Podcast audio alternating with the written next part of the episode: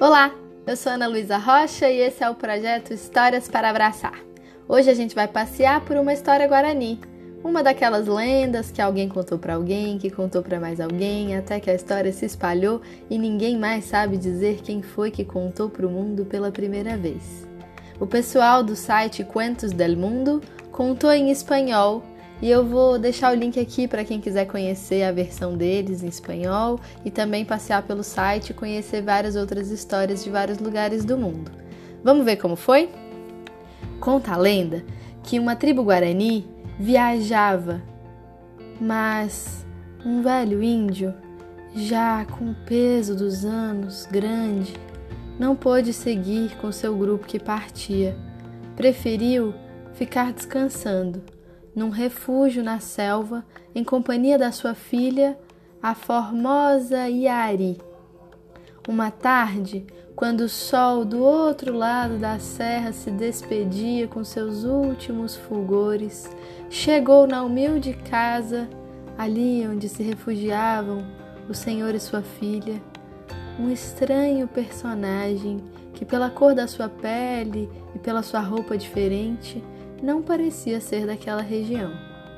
O velho índio cozinhou para o visitante os melhores pratos do seu povo.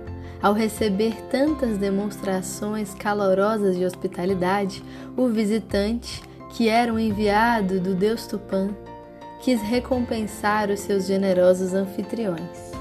Assim, ele proporcionou um meio para que eles sempre pudessem oferecer um agasalho generoso aos seus hóspedes e para aliviar também as longas horas de solidão no refúgio. Ele fez brotar uma nova erva na selva e nomeou a Yari a deusa protetora e ao pai dela o guardião daquela planta. Com os ternos cuidados da jovem, que passou a se chamar Kaayari, e sob a atenta vigilância do velho índio, conhecido como Caaiará, cresceu assim a nova planta, com cujas folhas se prepara a amarga e gostosa infusão de mate.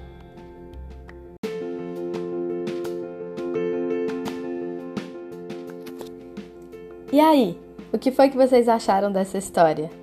Vocês já tomaram o chá feito com o mate? Acharam que se transforma mesmo em agasalho? Conta pra mim.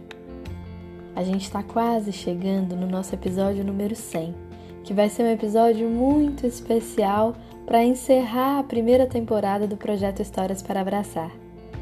Dessas mais de 100 histórias que a gente contou por aqui, entre episódios e episódios bônus, você tem alguma preferida? Alguma que você ouviu mais de uma vez? Me conta, eu vou gostar muito de saber. Fico esperando vocês em historiasdanalu.gmail.com. Um beijo e até a próxima história.